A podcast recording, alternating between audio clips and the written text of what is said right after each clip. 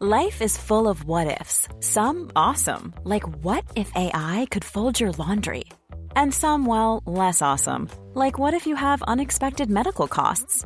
United Healthcare can help get you covered with Health Protector Guard fixed indemnity insurance plans. They supplement your primary plan to help you manage out of pocket costs. No deductibles, no enrollment periods, and especially no more what ifs. Visit uh1.com to find the Health Protector Guard plan for you. Exemple, moi, ma langue de l'amour, c'est le toucher physique. J'aime des petites caresses, un petit bisou, un- une caresse de la main, une main sur la cuisse, tu vois, ça c'est ma langue à moi.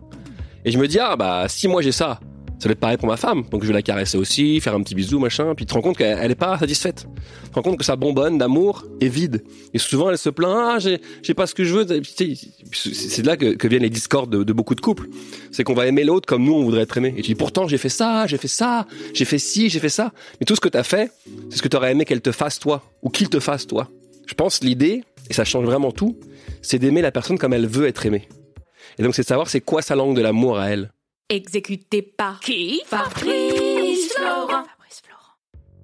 Bonjour, bonsoir, bon après-midi à tous et bienvenue dans ce nouvel épisode d'Histoire de mec. Chaque deuxième et quatrième mercredi de chaque mois à partir de 6h du matin, on parle avec des mecs de leur rapport à la masculinité et de répondre à la question c'est quoi pour toi être un homme?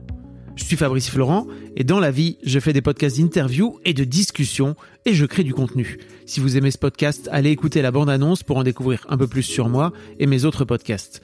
N'oubliez pas de vous abonner sur votre appli de podcast préféré, de mettre un cool commentaire et 5 étoiles au podcast sur Apple Podcast et de partager cet épisode autour de vous s'il vous a plu. C'est le meilleur moyen de m'aider si vous aimez mon boulot. On est donc avec Jérémy Demey. Salut, Salut. Ça va Oui, et toi Ouais, ça va, merci. Je suis très heureux de t'avoir. Jérémy, euh, pour expliquer un petit peu ton parcours très rapidement, tu as commencé ta, ta carrière au Québec, Ouais, euh, où tu es devenu une sorte de Gad Elmaleh. ok. Et euh, comme c'était trop facile de, de rester au top, tu t'es dit, tiens, je vais venir en France où je vais repartir de, de pas grand-chose, en fait, parce que les gens te connaissent pas. Ici, en tout cas. Ouais, je sais pas si c'était trop facile de de rester au top. Je pense que c'était pl- plusieurs facteurs. Il y a eu l'envie de reconnecter avec ma famille parce que j'ai passé longtemps là-bas, 17 ans. Il y a eu l'envie de revoir mon frère, de travailler avec mon frère qui est mon producteur. Et puis il y a eu l'envie de vivre quelque chose de nouveau, je pense aussi. Et euh, et aussi peut-être une peur, tu sais, une peur de une fois que t'es arrivé en haut entre guillemets, la peur de redescendre, je pense. Et donc changer de pays, tu te dis bon bah, là je ne pourrais pas redescendre parce que je suis déjà je suis déjà en bas. Donc je pense qu'il y a un peu il y a un peu de tout, tu vois. Ce qui est marrant, c'est que tu as démarré, euh, t'as démarré au Québec, en fait, euh, là où en général, on va plutôt se dire, ok, tu démarres en France ta carrière et puis après tu vas outre-Atlantique pour essayer de te faire un peu plus connaître et tout. Toi, tu l'as Ouais. fait dans l'autre sens. En fait, je dans l'autre sens parce que euh, je faisais des études de commerce, je faisais l'ESC Marseille à l'époque et j'avais un stage de fin d'études à faire à l'étranger. Et je savais que je voulais devenir humoriste. Et donc je me suis dit, euh, je vais mêler ce que je dois faire, un stage, à ce que je veux faire humoriste. Et j'avais entendu parler de- du festival Juste pour rire à Montréal, qui est le plus gros festival d'humour du monde, Le fameux. le fameux. Mm. Et donc je me dis, je vais aller faire un stage là-bas. Et donc je débarque là-bas. Je reste là-bas six mois. Je tombe amoureux de cet endroit, de ce pays, des gens. Et puis je me suis dit, je vais rester un peu. En fait, on m'a conseillé, on m'a dit, reste six mois, un an, apprends ton métier ici, parce que les Québécois sont bons pour, euh, pour l'humour, et reviens en France. Et je dis, bonne idée. Donc je me dis, je vais rester un an. Et finalement, je suis resté 17. tu viens de cracher ton eau par contre. J'ai craché. Faut le dire aux gens que ton, ta mousse de micro est remplie d'eau. Oh merde, ah ouais, c'est le Covid. Oh là là, c'est bientôt la fin. tu me fais rire. Euh, ok. Euh, je suis allé voir ton spectacle. Ah, t'es venu? Bien sûr. T'es venu quand? Mec, mec, tu crois que Bah, je sais pas. j'ai fait mon travail, quoi. J'en sais rien, t'es venu quand? Euh, je sais pas, il y a 15 jours, 3 semaines. je Ok. Ok, ok. Euh, et, et en fait, t'es- j'ai j'ai l'impression que c'est un peu un, c'est à mi-chemin entre un spectacle d'humour et un stage de développement personnel. non mais c'est vrai. Un peu. En fait, c'est un show d'humour sur le bien-être, je pense, avec comme trame de fond le bien-être. Alors, euh, tu le sais, hein, c'est des blagues euh, la, la majorité du temps. C'est vraiment des blagues. Non, mais faut le dire aux gens. Faut pas dire, il vient pas voir une conférence. Oui, c'est sûr. Il vient voir un spectacle d'humour, mais avec un fond, euh, avec un fond ouais, de bien-être, je pense. Et j'ai, ça fait partie de moi et j'ai envie de donner ça aux gens. T'essaies de, on va en reparler, mais t'essaies de, de diffuser euh, un message d'amour Ouais. d'une manière générale, j'ai l'impression. Ouais, un message d'amour, de bien-être, de, de joie, de, tu vois. Et puis tu sais, quand je parle aux gens, je me parle aussi. Hein. C'est pas, euh, je me place pas au-dessus des gens. Je suis pas meilleur que ces gens-là. pour euh, trouver la recette du bonheur. Je suis juste euh, intéressé par ça. Et donc quand je leur parle, je me parle. Mais c'est un message d'amour, ouais. On va en reparler. Euh, mais tu sais donc euh, ce podcast est là, on est là pour, pour parler de masculinité. Euh, la, la première question que je pose à tous mes invités, c'est c'est quoi pour toi être un mec? Ah, c'est une bonne question. C'est une question à la con. Hein. C'est quoi être un homme? Non, c'est pas une question à la con. C'est vraiment une bonne question. C'est quoi être un homme? Est-ce que euh, on sait plus trop en 2022 si le physique limite le fait entre guillemets, tu vois? Si je te dis j'ai un pénis, euh, des poils et une glotte, est-ce que ça fait de moi un homme? Oui, selon moi. Euh, après, c'est quoi être un homme? C'est une bonne question. C'est une excellente question. Euh, ah ouais, ouais, ouais, ouais, ouais. Euh, 95% des mecs sèchent total. hein. Sèche total, hein Bien sûr. C'est le principe. Je suis très curieux. Si je te pose la question à toi, qu'est-ce que tu, réponds? Oh le mec, ça on me l'a déjà fait 42 fois. Les gens s'en foutent, ils, ils veulent plus entendre ma réponse. C'est vrai. Mais en gros, ouais, pour moi, c'est justement ce qui est intéressant, c'est que c'est à, à complètement redéfinir, quoi. Tu vois, aujourd'hui en 2022, où on, t'as t'as 40, euh, t'as 40 balais, c'est ça? Non, j'ai 39. Pardon, Non, non, t'excuses pas. très important. Non, non, non, enfin, c'est pas important. Ça change tout. Euh, mais en gros, euh, moi, j'ai 44, tu vois. J'ai été élevé par un, un père à l'ancienne, quoi. Ouais. Qui a été lui-même élevé par un père à l'ancienne. Ouais. Et, et moi, je, je, je me rends bien compte que c'est pas possible d'être le même mec que mon père a pu être par plein d'aspects, par plein d'autres aussi, sans doute, ouais, parce qu'en fait, il y avait plein de trucs très positifs dans tout ce qu'il, dans tout ce qu'il était, dans tout ce qu'il est. D'ailleurs, il est toujours. Donc, mais tout ce qu'il a pu être pour moi, par exemple, pour un père- comme en tant que père. Mais je sais très bien que en tant que mec et en tant que père, que j'ai deux filles, bah faut, il y a plein de choses à changer. Et en fait, il n'y a pas de modèle. Je sais pas comment tu, comment tu vis ça. Le, la, partenaire- la- la- le fait d'être un homme ou le fait d'être papa? Le fait d'être un homme. On peut commencer par là. En fait, je pense un homme, ça a des caractères physiques pour moi. C'est-à-dire un pénis, c'est-à-dire une glotte, c'est-à-dire une voix plus grave, même s'il y a des femmes qui ont des voix graves, mais je veux dire en général, c'est masculin. Euh, et euh, et je pense le fait de me sentir euh, responsable de ma famille. Mm. Je sais pas si ça, ça rentre dans le fait d'être un homme, mais euh, euh, Il n'y a pas de bonne réponse. Hein, non, non, il n'y a pas de bonne réponse, t'as raison. Le fait d'être, euh, pour ma fille, euh, le, la reconnaissance. Je pense que la maman, c'est beaucoup l'amour, la douceur, et le papa, c'est beaucoup la reconnaissance. Et aussi le, mais même si la mère, c'est ça aussi, mais le côté euh, discipline. On dirait qu'il y a toujours un, si, je vais le dire à ton père. Tu sais, le père est devenu un espèce Ah, de, ouais. après, est-ce que c'est vrai, pareil, je sais pas, c'est une phrase que j'ai entendue quand j'étais petit, mais est-ce que c'est être un homme? C'est vraiment une bonne question. Je sais, je, je pense que ça, pour moi, ça s'arrête au caractère physique. Ok. Même si des gens vont dire non mais attends c'est pas parce que t'es es dans un corps d'homme que t'es un homme. Il y a beaucoup de gens tu peux être une femme dans un corps d'homme. Moi je suis un homme dans un corps d'homme, donc je suis un homme. Mais je pense que ça se limite à ça. Ouais, et puis il y a plein de femmes qui ont aussi une forme de ce qu'on pourrait appeler d'énergie masculine, quoi. Tu vois, euh, qui sont très. Si on, si on va vraiment dans les clichés, tu vois, autour de l'énergie, d'aller vers euh, une forme de d'action, de. Enfin, tu vois, tous tous les trucs qu'on met qu'on met de façon un peu cliché derrière derrière. euh, comment dire des, des qualités masculines, quoi. Mais c'est vrai la, la la force en général, Ouais. une- un homme est plus fort qu'une femme en général. Mm. On va se le dire ça. Je crois qu'on peut le dire. Oui. En général, un- les, les hommes sont plus euh, sont plus bah, grands. Je sais pas non c'était ça c'est ça c'est non mais tu vois c'est marrant parce que tu me poses la question que je cherche en même temps. en général, un homme a un pénis et une femme non. Ouais. En général, Ouais. tu vois. Ouais. Je parle de généralité, mais c'est vrai qu'aujourd'hui il y a tellement plus de généralité. Donc je te dirais, euh, je te dirais des attraits physiques, je pense. Mais c'est vrai que tu vois, moi je suis un homme mais avec un, j'ai été élevé par des femmes. Ouais. Par ma mère et bah, plus ma mère que ma sœur. Ma- J'avais une grande sœur, mais mais euh, donc je suis un homme avec une sensibilité, une grande sensibilité. Et puis euh, je suis, je, suis- je pense que même je suis hyper sensible. Mais je sais, c'est marrant parce que j'arrive même pas à répondre à cette Mm. question de façon claire et simple. Il était où ton père? En fait, il, il est mort quand j'avais 8 ans. Ok. Il est mort quand j'avais 8 ans, puis avant, je le voyais pas beaucoup, parce qu'il travaillait beaucoup. Et donc, j'ai très peu de souvenirs. Ce qui fait que j'ai l'impression d'avoir grandi majoritairement sans papa. Et t'as la sensation qu'en fait le, le fait d'avoir manqué de ce père, euh, t'as t'as manqué justement en grandissant toi en tant que mec? Ouais, je pense, ouais. Tu sais, en général, ce que donnent beaucoup de papas, pas tous, hein, mais c'est le côté un peu euh, débrouillardise, le côté, euh, il y a beaucoup de pères qui, qui, qui enseignent à leurs enfants, euh, à, bah, surtout à leurs fils, père en fils, mais co- construire des choses, et rénover, construire, tu vois, aller à la pêche, des activités euh, dites un peu d'hommes. Et euh, moi, j'ai pas eu ça. Donc, euh, comme j'ai pas eu ça, bah, je sais pas. Moi, je me suis défini avec mes oncles, avec euh, avec Brad Pitt, avec euh, tu vois. Quand je dis ça, c'est parce que c'est des acteurs dont, que j'admirais quand j'avais euh, quand j'avais 12 ans.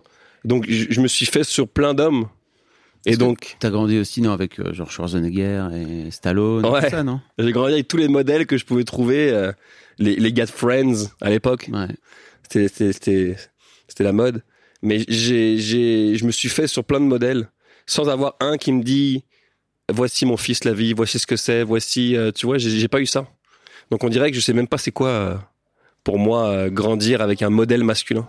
En fait, je sais pas ce que c'est. Ça te manque un peu, t'as l'impression? Ouais, ça me manque et ça me Ça t'a manqué, ça te manque ça m'a manqué et je pense que ça manquera toute ma vie. J'ai j'ai cru bêtement un jour que j'arrêterais de pleurer mon père, mais je pense que je le pleurerai toute ma vie parce que je, me suis- je pensais qu'il y avait un réservoir à ça et qu'une fois que j'aurais beaucoup pleuré, Réservoir de tristesse. Ouais. un réservoir- ouais. je l'aurais vidé et en fait j'ai toujours pas vidé. Et euh, il m'arrive encore de pleurer quand je vois des scènes au cinéma et je pense que je pense que ça arrêtera pas en fait. Et un peu en plus c'est une façon de me rappeler que je l'aime, tu vois. Ouais. C'est une, une façon de me rappeler qu'il est là dans mon cœur en fait. Un peu. T'as un peu l'impression qu'il y a une forme de, de blessure en toi qui t'a vraiment défini, qui peut-être même t'incite à aller, aller sur scène, quoi. Ouais. je pense que oui. C'est, c'est, c'est, quand on y réfléchit deux secondes, je sais pas si les gens s'en rendent bien compte, mais d'ailleurs, alors ça, je crois que t'en parles dans ton spectacle, mais où en gros, c'est complètement dingue de te retrouver seul face à un, un public de, euh, que ce soit 50, 200, 1000, euh, 1000 personnes, quoi. Ça, c'est, c'est bizarre comme métier. hein. C'est, D'a- c'est complètement fou. D'avoir la prétention de te dire, je vais aller sur scène, vous faire rire avec un micro. Faut être un peu, euh, un peu fou, un peu con et un peu courageux, je pense. Faut avoir besoin d'amour. Faut avoir besoin d'amour. Faut avoir besoin de reconnaissance. Faut avoir. euh, je pense que la plupart des artistes qui font ça ont, ont une blessure quelque part en eux. J'ai l'impression. Pas tous, hein. Il y a des gens qui ont eu des, des parents euh, aimants et présents, mais je pense qu'il y a beaucoup d'entre eux qui ont eu des, d'entre nous, parce que je suis là-dedans, qui ont eu des, des blessures, tu vois. Et donc moi, je pense que ouais, la mort de mon père a fait que, entre autres, j'ai eu besoin de reconnaissance, et maintenant je monte sur scène pour euh, pour la rechercher. Ouais. Je t'ai vu dans une euh, dans une vidéo euh, euh, que tu as publiée dernièrement sur Insta, euh, interpeller des des mecs et leur dire je t'aime Ouais. et de voir un petit peu comment comment ils réagissaient? P- Pourquoi t'as eu envie de faire ça? Parce que, bah, plein de raisons. Déjà, je pense que ça fait du bien. On en a besoin. Surtout après deux ans de qu'on vient de vivre. Surtout dans l'ère dans laquelle on vit. Parce que je pense que le digital est, est important aujourd'hui. Pour, euh, pour que les, parce que j'ai envie que les gens aussi viennent dans la salle. Tu vois, il y a plein de raisons à ça, mais une fois que les gens sont dans la salle à, Paris, je passe un super bon moment. Et puis s'adapter à un public différent du Québec, ça, a été tout un travail, mais mais maintenant l'idée c'est de les faire venir. Et donc je me suis dit qu'est-ce que je pourrais faire de, beau et de cool? Puis le fait de dire je t'aime à des, des inconnus, on dirait que c'est propice aujourd'hui. Donc j'ai eu envie de faire ça euh, tout simplement. Et les gens ils te ils te répondent comment parce que j'imagine que t'as fait un montage. Ouais. quoi. Il y, en a beaucoup qui, qui, qui s'en foutent, Ouais. beaucoup qui regardent pas, beaucoup qui. Je sais pas si c'est propre à Paris ou propre à la France en général. J'ai l'impression que c'est Paris, mais euh, ouais, on, on a perdu ça. hein. On a perdu ce contact humain là. On a perdu ce, on a perdu cette envie de connecter les uns aux autres. Il y a quelque chose de bizarre. hein. C'est différent du Québec, tu crois? Ouais. Vas-y, raconte. Au Québec, il y a quelque chose de, de bienveillant, il y a quelque chose de, de chaleureux, les gens sont... Il y a une fraîcheur humaine qu'il y a... Mais attends, je dis au Québec, parce que quand tu vas dans d'autres villes, Bordeaux, Marseille, les gens sont beaucoup plus cool Mm. que Paris. Et moi, je connaissais pas cette différence-là, parce que j'ai vécu toute ma vie adulte à, à l'étranger. Mais il y a une vraie différence entre Paris et le reste, et ça, je pense que tout le monde le dit. Mm. Donc, je j'ai pas envie de parler pour le reste de la France, Ouais. j'ai envie de te parler pour Paris. Et pour Paris, il y a une vraie différence parce que les Québécois sont des gens chaleureux, des gens euh, là-bas tout le monde se tutoie, tout le monde, euh, tu vois, il y a un truc plus cool. Tu sens que c'est plus cool l'énergie, tu sens que c'est plus cool l'atmosphère euh, du, du des Québécois. Donc donc ça a été vraiment drastique le Québec Paris, tu vois. Comment t'as fait pour adapter Tu disais que t'as eu besoin d'adapter ton spectacle. Qu'est-ce que qu'est-ce que t'as eu besoin d'adapter exactement? Euh, en fait, il y a beaucoup de blagues qui sont les mêmes, mais tu le dis d'une d'une façon différente. Je pense qu'il faut leur parler différemment euh, aux, aux Français. Le, le... Pour toucher le Québécois, il faut que tu passes par le cœur. Et pour toucher le Français, il faut que tu passes par l'intellect, par la tête. Et une fois que t'es passé par la tête, tu peux rentrer dans le cœur. Mais en France, on est très, euh, très, très cartésien, très rationnel, très dans la tête. Alors qu'au Québec, on est très dans le cœur. Et euh, aussi, j'ai voulu euh, prendre soin de, de faire un spectacle qui soit vraiment axé sur le bien-être. Je pense que c'est ni. En fait, j'ai fait deux, deux, deux one-man shows au Québec. C'est ni mon premier ni mon deuxième. C'est vraiment un mélange de deux. En se disant, j'ai vraiment envie de créer un show à part. Parce que je pense qu'il y a beaucoup de shows à Paris. Hein, il y en a deux, deux ou 300 par soir, je pense. Euh, beaucoup. ouais. Il y a beaucoup. Et je pense qu'il y a un vrai besoin de se différencier si je veux euh, me faire remarquer par le public. Et donc, j'ai voulu vraiment euh, créer un truc vraiment qui se différencie des autres.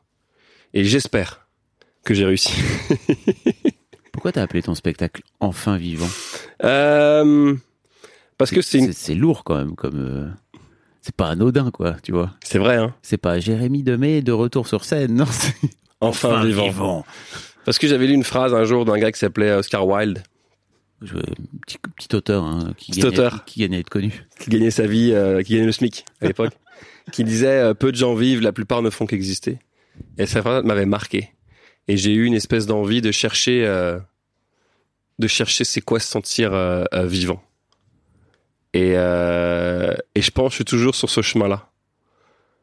Euh, et donc c'est pour ça que le titre j'ai envie de l'appeler comme ça parce que je trouve qu'il y a quelque chose de humainement, humainement beau à appeler un show comme ça, tu vois. Je pense que on, on est tous en vie, mais est-ce qu'on se sent vivant? C'est vraiment une vraie question, tu vois. Parce qu'il y a une différence pour moi être être en vie ou se sentir vivant. On est tous en vie, mais est-ce que vraiment tu te sens vivant? Est-ce que vraiment t'es es dans la joie? Est-ce que vraiment t'es euh, t'aimes ta vie? Est-ce que vraiment, tu vois? Est-ce que tu, tu permets d'exprimer tes émotions? Est-ce que tu permets de faire ce que tu as vraiment envie de faire ou tu fais ce que les autres veulent que tu fasses? Il y a plein de questions comme ça, et je pense que chacun euh, trouve son chemin là-dedans, mais euh, c'est c'est des questions humaines qui me plaisent. Tu te sentais pas vivant avant? Euh, non, je pense que j'ai existé une bonne partie de ma vie. et, euh, et voilà. Et je suis sur ce chemin-là de vouloir euh, me sentir vivant, qui je pense que c'est un working progress euh, dans lequel je suis encore. Hiring for your small business? If you're not looking for professionals on LinkedIn, you're looking in the wrong place. That's like looking for your car keys in a fish tank. LinkedIn helps you hire professionals you can't find anywhere else, even those who aren't actively searching for a new job but might be open to the perfect role. In a given month, over 70% of LinkedIn users don't even visit other leading job sites. So start looking in the right place. With LinkedIn, you can hire professionals like a professional. Post your free job on linkedin.com/achieve slash achieve today. euh, T'as fait une dépression, hein Ouais. En 2009, ouais. tu racontes. Euh, co- comment t'as comment t'as réussi à, à gérer cette dépression C'est un vrai problème. Alors c'est un vrai problème post-Covid, tu vois, euh, d'une manière générale, mais c'est un vrai problème chez les mecs, la santé mentale, euh, parce que euh, les mecs, d'une manière générale, prennent pas soin d'eux, donc ça c'est statistiquement quoi, tu vois.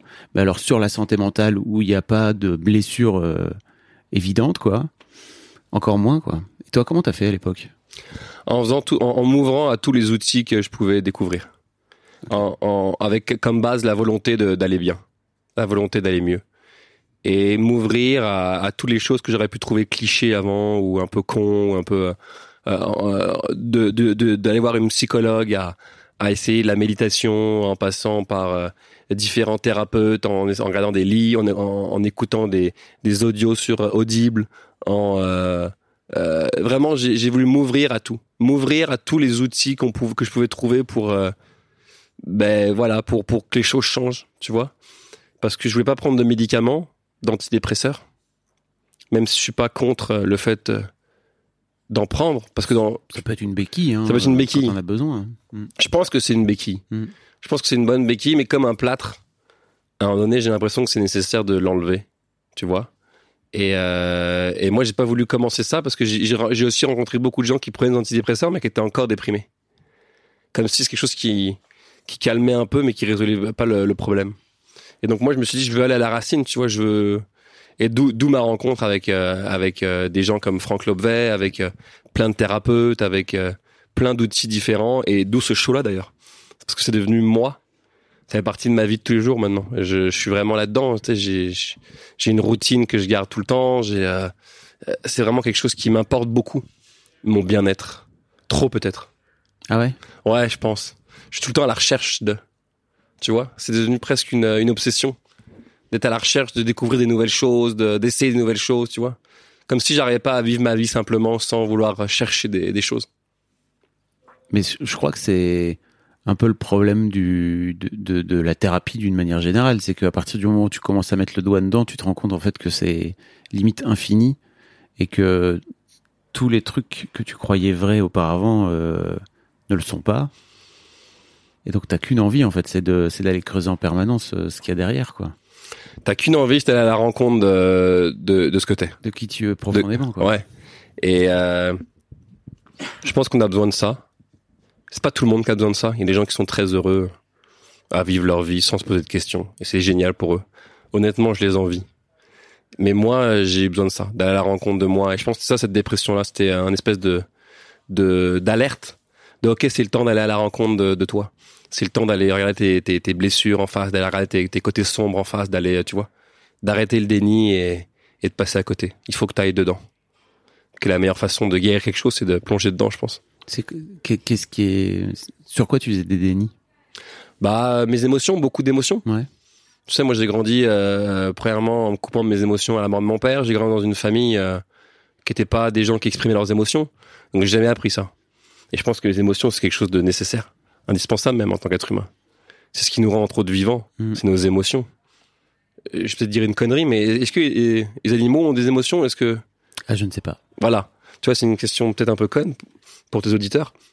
Mais euh, je pense qu'il nous rend euh, des êtres humains, c'est nos émotions. Et les exprimer, elles sont là pour quelque chose. Je crois que les chiens ont peur, par exemple, tu vois. Tu peux faire peur à un chien, tu peux faire peur à, tu peux faire peur à un animal. Mais est-ce qu'ils ont des différentes palettes d'émotions? Je ne sais pas. Tu Est-ce vois qu'un, est-ce qu'un chat peut ressentir de la joie? Je ne sais pas. Quand il est en train de se faire euh, Ouais. caresser la, le ventre, quoi, tu vois. Je pense que beaucoup de gens trouveront cette réflexion conne, qui nous écouteront parce que peut-être que la réponse est évidente. Mais nous, toi et moi, on la connaît pas. Voilà. Euh, mais euh, tu vois, les émotions, ça c'est quelque chose d'hyper important que j'ai découvert, de, de connecter avec et de les ressortir. Et même encore aujourd'hui, des fois, j'ai du mal.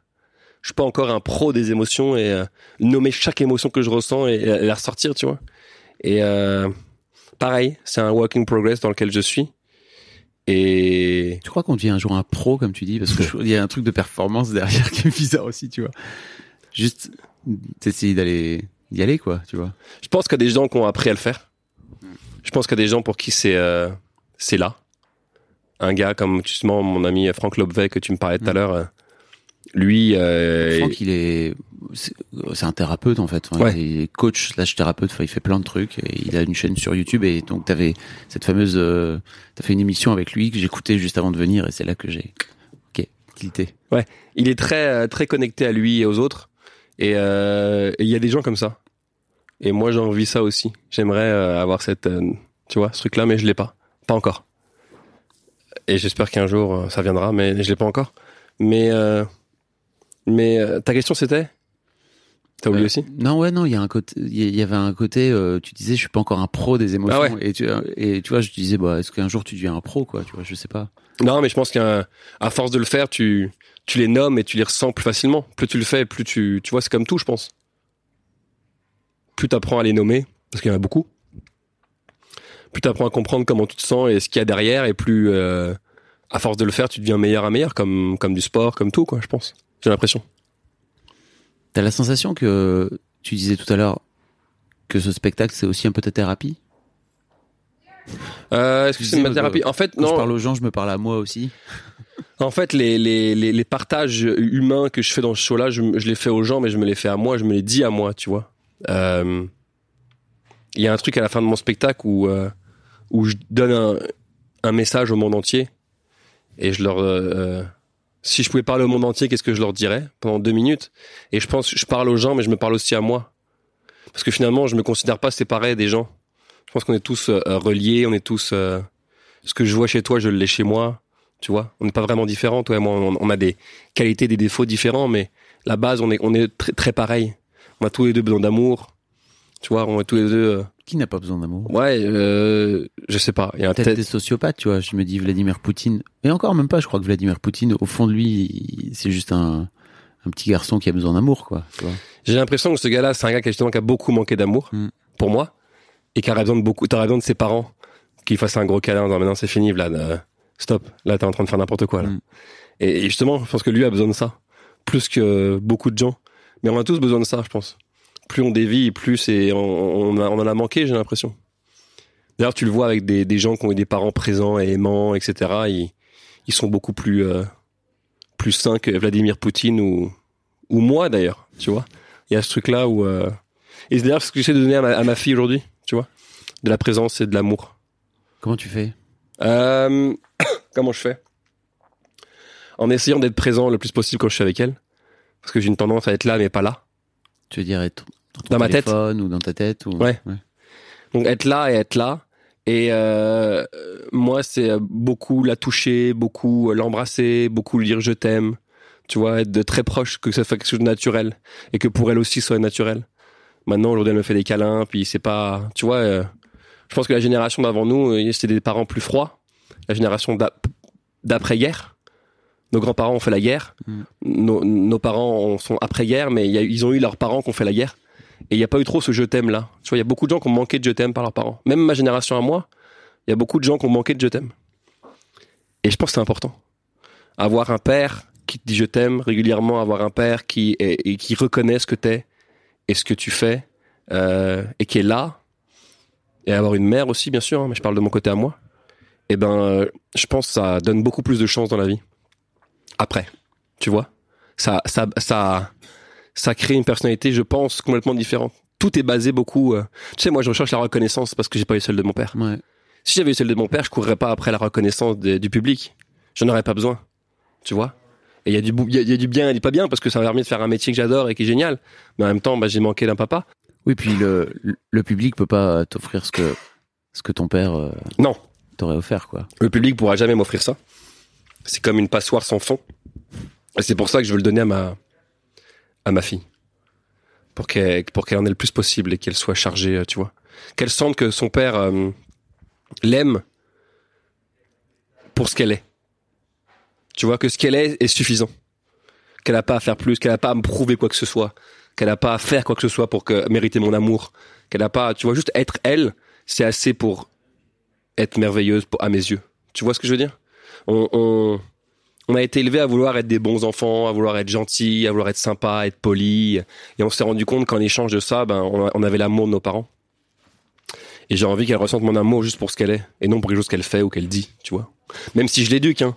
Je dis, euh, tu vois, je suis un parent, euh, tu, tu, tu, tu manges pas, tu, tu craches pas la bouche pleine, tu joues pas de la nourriture, tous les trucs normaux. Mais je veux dire, que je veux pas qu'elle sente que, ah, mon père m'aime parce que je suis une fille polie et une fille gentille. Je veux qu'elle sente que mon père m'aime parce que je suis moi. Il y a un moment assez fou euh, où tu fais monter un mec sur scène Ouais. pour lui faire un câlin. Et alors, je sais pas comment ça se passe habituellement, mais la fois où j'y étais, moi, le mec, il était pas à l'aise du tout, du tout, du tout. Bon, alors en plus, les gens ne voient pas, mais t'es un grand gaillard qui fait 1m90, euh, peut-être même plus. 98. Euh, ah bah ouais, presque 2 mètres. Euh, et tu prends le gars. Bien sûr, tu fais monter un gars, tu fais pas monter une fille sur scène en plus, parce que c'est intéressant. Qu'est-ce qui te donne, qu'est-ce qui t'a donné l'idée de, faire monter un mec sur scène et de lui faire un câlin? Déjà parce qu'on en a besoin. Deuxièmement, parce que je pense qu'un jour je l'ai essayé, euh, j'étais au Québec, j'ai dû vouloir l'essayer. Alors, parce que j'avais une idée comme ça, un flash, et j'ai vu ce que ça a créé. Et pas euh, par rapport au rire. Je fais, fais jamais dans mon spectacle quelque chose pour me moquer des gens ou me servir des gens pour euh, toi qui se sentent mal. C'est toujours dans la bienveillance et dans le partage. Et je trouve qu'un câlin, d'ailleurs tu le vois dans la salle, quand on se fait un câlin les deux, on se fait du bien à nous deux, on le sent les deux là. Ça, tu le sais, que tu le sens. Et les gens, tu leur fais du bien. Au début, il y a un malaise, mais ce malaise-là se transforme en quelque chose de beau. Pour tout le monde. Vraiment pour tout le monde. hein. C'est-à-dire qu'au début, quand tu fais un câlin à un inconnu, il y a un malaise. Mais tranquillement, quand tu te laisses aller, après 15, 20, 25 secondes, bah, tu, te- laisses aller dans quelque chose de d'humain. Et finalement, on rentre dans quelque chose de ah bah finalement c'est beau en fait. On a oublié ce qui était beau. On a oublié ce qui était essentiel pour nous en tant qu'être humain, c'était le contact. Tu vois, le contact euh, de, de moi toucher les bras des, de mes amis, prendre des- quelque chose que, que j'aime foncièrement, tu vois. Et, euh, et je pense que ça vient de là. Ça vient que j'aime faire des câlins. J'aime prendre les gens dans mes bras euh, et, et je vois le bien que ça me procure et ça, ça procure aux autres. Donc je me dis si c'est ça, pourquoi pas le faire, tu vois. Et un jour je l'ai fait sur scène et, et ça a créé un truc cool. Comment tu l'as vécu, toi? Je suis curieux. Moi, j'ai trouvé ça assez génial parce qu'en fait, je, je comprends ton intention, tu vois, de vouloir faire un câlin. Et le mec en particulier, là, il a eu un mal fou à, à se détendre, tu vois. En plus, tu fais des blagues en même temps. Enfin, donc en fait, ça, bon, c'est normal. Hein, T'es aussi dans ton rôle d'humoriste, mais forcément, ça fait rire les gens. Et en fait, c'était hyper intéressant parce que je, je, je crois que c'est de ce fait-là beaucoup plus long pour le gars de rentrer dans, dans Ouais. le câlin justement. Et surtout, euh, moi, j'ai trouvé ça assez génial parce que d'une manière générale, en tant que mec, on nous apprend pas à faire des vrais câlins aux autres mecs. C'est vrai. Donc de les prendre vraiment, tu vois, dans les bras et pas juste de tape, tu sais comme euh, comme on a parfois dans les films genre top top top, une petite tape dans le dos quoi, tu vois. Non non, non, c'est pas ça dont on parle, c'est vraiment de faire un vrai câlin et d'avoir une vraie étreinte. On, on nous apprend pas ça, tu vois. Il y avait un article qui était paru dans un journal, dans le journal Le Monde en 2016 d'une psychologue, je sais plus son nom, qui disait que pour qu'un être humain survive, il lui fallait 7 minutes de câlin par, par jour. Et ça, les gens peuvent le trouver sur Google. C'est écrit partout. Et euh, tu te rends compte qu'on n'a pas 7 minutes de câlin par jour. D'ailleurs, je demande aux gens, c'est c'est là le- la base de ce câlin-là. C'est lever la main les gens qui n'ont pas eu 7 minutes de câlin aujourd'hui. Et 98% de la salle, s'ils sont sincères, lèvent la main. Et donc je me dis, bah tu sais quoi, bah on le fait. Moi non plus, j'ai pas eu ça. Donc viens, on se le donne. on se fait du bien. Tout le monde, tu vois. Et, euh, et voilà. Et des fois, je tombe sur des hétéros, des fois, je tombe sur des homosexuels. Et euh, il y a quelque chose de beau, tu vois. Parce que euh, parce qu'on s'en fout. Que tu sois hétéro ou gay ou machin, bah il y a quelque chose de, il y a quelque chose d'humain. D'humain, ouais. Il y a quelque chose d'humain. Mm. Et euh, et c'est ce qui ressort de ce spectacle-là, je pense. Tu vois. Et donc ça peut avoir l'air bizarre, surtout à Paris, où tu te dis on est, il y a, il y a une base du théâtre hein, à Paris. Il y a quelque chose de, on est séparé de l'artiste. Ouais. Moi, je veux euh, que les gens sentent que finalement on est tous ensemble, tu vois. Et je dis ça aux gens quand on les arrête dans la salle. Je leur dis vous arrivez séparés, mais je veux que vous partiez tous ensemble. Je veux qu'on ait créé un truc ensemble. Moi, je vais être le chef d'orchestre parce que vous êtes venu voir un spectacle, mais on va le créer tous ensemble. Et c'est ça que je vais essayer de créer en, en- en parlant beaucoup aux gens, en improvisant, euh, euh, en, en leur parlant, en leur donnant des, des messages de, de bien-être, en connectant avec eux à différents niveaux. Je veux créer un village, quoi. Je veux créer un truc humain, finalement, dans ce show-là. Je veux que les gens sortent de là en disant j'ai ri, mais quelque part, bah, tu sais quoi, ça me fait sentir bien. Je me suis senti bien dans ce spectacle-là. Et c'est ça que je veux créer. Là, depuis euh, la semaine dernière, je fais des câlins aux gens à la sortie de la salle. J'ai essayé ça. Je me suis dit, si vous voulez, shop pour faire des câlins, j'en ai fait une quinzaine. Ça a l'air con, mais les gens qui veulent des câlins à la sortie des shows, Ouais. ben il y en a. Et en fait, tu te rends compte qu'on a besoin de ça, tu vois. On a besoin de se retrouver. On a besoin de reconnecter en tant que, en tant qu'humain. On l'avait perdu avant la Covid. On l'a tué pendant la Covid. Bien sûr. Et là, là, moi, je pense, j'ai envie de le faire euh, renaître Ah, c'est cool. à ma façon. J'ai envie de dire aux gens qui nous écoutent, euh, faites-vous des câlins en fait. C'est Bah, euh, ouais. Ça, ça, Je pense, ouais. ça, ça coûte pas grand chose quoi. Tu parles, tu, tu parles aussi de couple? Ouais. Je, je voudrais, je voudrais qu'on parle de couple. T'es Ouais. en couple depuis 13 ans. depuis un petit bail, ouais, c'est Ouais. ça. Euh, comment comment aujourd'hui tu comment tu te perçois toi au sein de ce couple en tant que mec? Parce que je crois qu'il y a un vrai truc compliqué, c'est que je te, je te demande ça parce qu'en fait je crois que pour les mecs c'est compliqué de montrer de l'amour, tu vois.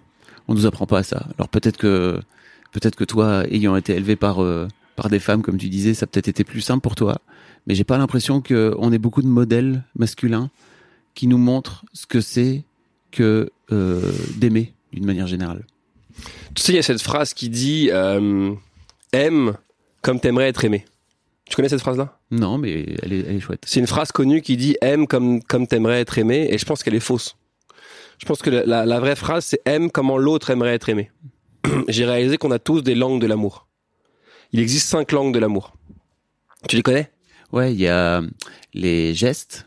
Enfin, c'est ça, tu peux des petites attentions, quoi. Ouais. Euh, Il y a le fait de toucher, il y a le, le tactile, euh, il y a le fait de dire les choses. Euh, Ouais, service rendu, euh, tu vois, des trucs comme ça. C'est ça. Et donc, souvent dans un couple, tu dis, euh, tu fais à l'autre ce que tu aimerais qu'il te fasse. Par exemple, moi, ma langue de l'amour, c'est le toucher physique. J'aime des petites caresses, un petit bisou, un- une caresse de la main, une main sur la cuisse, tu vois, ça c'est ma langue à moi. Mm. Et je me dis, ah bah, si moi j'ai ça, Ça va être pareil pour ma femme. Donc je vais la caresser aussi, faire un petit bisou, machin. Puis tu te rends compte qu'elle elle est pas satisfaite. Tu te rends compte que sa bonbonne d'amour est vide.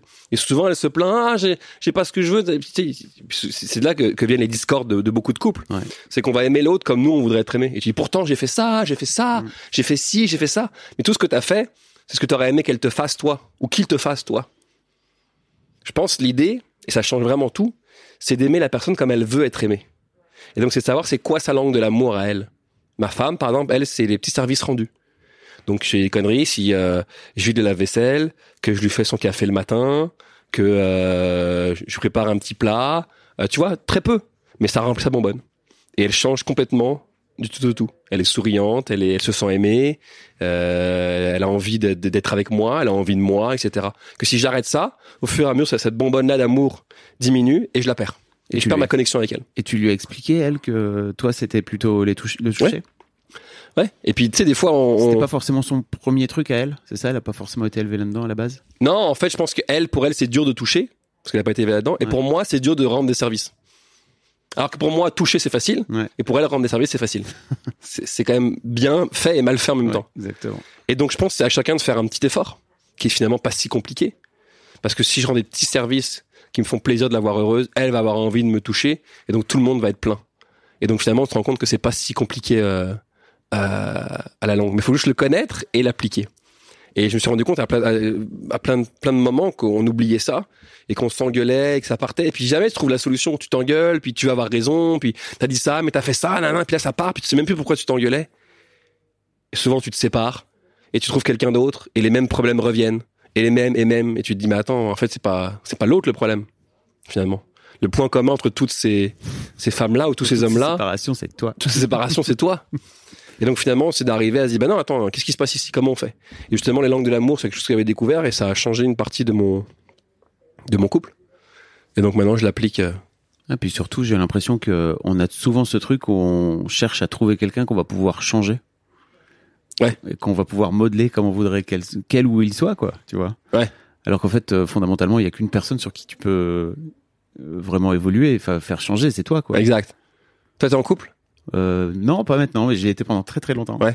25 ans. Ah ouais, quand même. Ouais. Qu'est-ce qui fait que ça, ça a terminé? Euh, les chemins qui se séparent, Ouais. tu sais, petit à petit, Ouais. euh, sur euh, peut-être, je sais pas, 5-6 ans de temps, tu vois, où Ouais. tu sens que vraiment c'est en train de, c'est en train de bouger. Et je crois que c'était cool, tu vois, à un moment donné, de se dire, est-ce qu'on a envie de passer notre cinquantaine ensemble ou pas? En fait, non, pas tant. Bon bah vas-y, viens, on, on s'arrête alors, Ah cool. tu vois? Donc ouais, ça s'est passé de façon plutôt cool. Ça nous a pas empêché de. C'est un truc que j'ai découvert, ça, c'est que.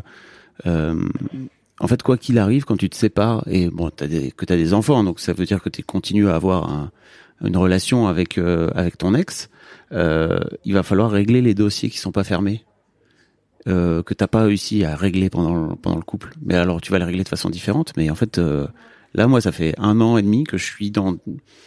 On, on règle des trucs qu'on n'avait pas réglés ensemble avant. C'est trop intéressant. Ah ouais, ok. Bah pourquoi pas. Bah, Ouais, c'est cool. ça permet de pouvoir, euh, je crois, euh, détendre la relation, quoi, tu vois. Parce que vous avez des enfants On a ensemble. deux enfants, ouais, Ok. qui sont des plus grandes filles que toi, euh, 15 15 et, 15 et 13. Ah cool, t'as de la chance. C'est le, c'est le modèle d'au-dessus. Ouais, c'est vrai. Ta Adolescente. Ta fille, elle a quel âge? Elle a deux ans. Ah ouais, pipou. Elle est toute petite. Ok. Tu voulais, par- tu voulais parler de paternité? On peut en faire. On peut parler de paternité. Ouais. Avec plaisir. Co- Comment comment t'as vécu toi le le fait de de devenir papa? Euh, moi, au début, ça a été assez difficile parce que je pense que je suis quelqu'un d'assez euh, égocentrique, où j'ai beaucoup euh, pensé à moi dans ma vie, moi, moi, moi, avant. C'était le cliché de l'artiste, hein, excuse-moi. Ouais. Non, non, t'excuses pas. T'as raison, c'est le cliché de l'artiste. Et je pense que quelque part, euh, je pense que c'est aussi nécessaire pour de mettre beaucoup de temps sur euh, son art pour. euh, est-ce que c'est, est-ce que c'est, enfin, je dis nécessaire. Est-ce que c'est vraiment nécessaire? Je sais pas, mais est-ce que je pense que tous les artistes ont besoin de mettre beaucoup de temps sur leur art pour le voir se développer. Mais bref, j'étais très égocentrique. Je pense que d'ailleurs, je suis encore égocentrique, mais et donc le fait d'avoir une une petite fille et de penser à quelqu'un d'autre au début, ça a été très challengeant. Surtout qu'elle est née euh, au début de la pandémie. Ah ouais, deux ans, oui. Ouais. Ce qui fait que j'étais juste papa. J'étais pas papa, puis ami, puis euh, humoriste, puis j'étais juste papa. À plein de temps. Faire ton métier pendant pendant pendant tout pendant deux ans, quoi. Ouais. Mm. Mais ça, mais j'ai aussi arrêté de voir des amis, j'ai arrêté de voir ma famille, parce que j'étais au Québec. Donc être juste papa, eh ben tu sais quoi? J'ai un respect énorme maintenant pour les parents qui restent à la maison. Avant, je connaissais pas. Mais maintenant, des mamans ou des papas qui décident de rester à la maison, j'ai un respect immense. Parce que c'est plus dur qu'aller travailler. Aller travailler, euh, c'est facile. Sauf que je travaille dans une mine à creuser toute la journée, mais je veux dire, aller travailler, c'est beaucoup plus facile qu'être papa ou maman à la maison. Et j'ai un respect énorme pour ça maintenant. Et donc, euh, pour faire suite, euh, ensuite, ça s'est placé au fur et à mesure. Je pense que je me suis placé par rapport à, à ma paternité. Et maintenant, euh, bah maintenant c'est ça. Maintenant, je pense que je suis un papa beaucoup plus là et beaucoup plus euh, présent, euh, physiquement et mentalement pour ma fille. Mais pas au début. Et je me suis dit, à un moment donné, je l'aurais regretté. Comment t'as fait pour t'as eu une une prise de conscience à un moment donné? Écoute, c'était un déclic? J'ai un ami à moi au Québec qui est neurothérapeute. Et neurothérapeute, ça veut dire que on fait des séances des fois avec un peu d'hypnose dedans, où on peut revivre des, scènes de nos vies. Et je suis allé voir beaucoup de choses avec mon papa. Je suis allé guérir beaucoup de choses euh, dans le dans le passé. Je suis allé guérir euh, euh, par rapport à la à la mort de mon père. Et ce qui s'est passé, c'est qu'un jour, c'est très bizarre ce que je veux te dire. Un jour, je fais une séance et je revois la, la, la- scène où mon père est mort où j'étais là, parce que mon père montait à cheval, son cœur s'est arrêté, il est tombé, et on était là, ma mère, ma sœur et moi. Et on fait une séance, et je sais pas comment c'est arrivé, je me suis retrouvé à la place de mon père. Comme dans un jeu vidéo, Waouh. tu sais? Ouais, J'étais allongé par terre, Call of Duty. ouais, Call of Duty, et je voyais la main, mais qui était la main de mon père. Donc je suis mon père. Et je me vois, moi, enfant, et je vois ma sœur, et je vois ma mère. Je sais pas comment je me suis retrouvé là. Hyper- Et j'ai ressenti tout ce que lui a ressenti. En fait, c'est une façon de dire que toutes ces émotions-là, moi, je les avais pris en moi. Je l'avais épongé en tant qu'enfant de 8 ans. Et ce jour-là, en thérapie, eh ben, j'ai ressenti ça. Et donc, j'ai ressenti toute la culpabilité d'être passé à côté de ses enfants. De se dire, putain, j'ai passé ma vie à travailler, et là, je m'en vais, et je suis passé à côté du plus important, qui était vous. Parce que finalement, mon travail ou mon argent, je pars pas avec. Mais tous les temps que je passe avec vous et l'amour que j'ai pour vous, c'est ça le plus important. Je l'avais devant mes yeux, et je suis passé à côté. Et je pense aujourd'hui la plus belle leçon que mon papa a pu me donner, eh ben, c'est que j'ai réalisé ça. De pas faire la même erreur que lui. Et de vouloir focuser sur euh, mon travail, mon argent ou mon pouvoir, mais sur, euh, bah, sur ma fille, tu vois, sur ma famille. C'est plus important que, que le reste, tu sais.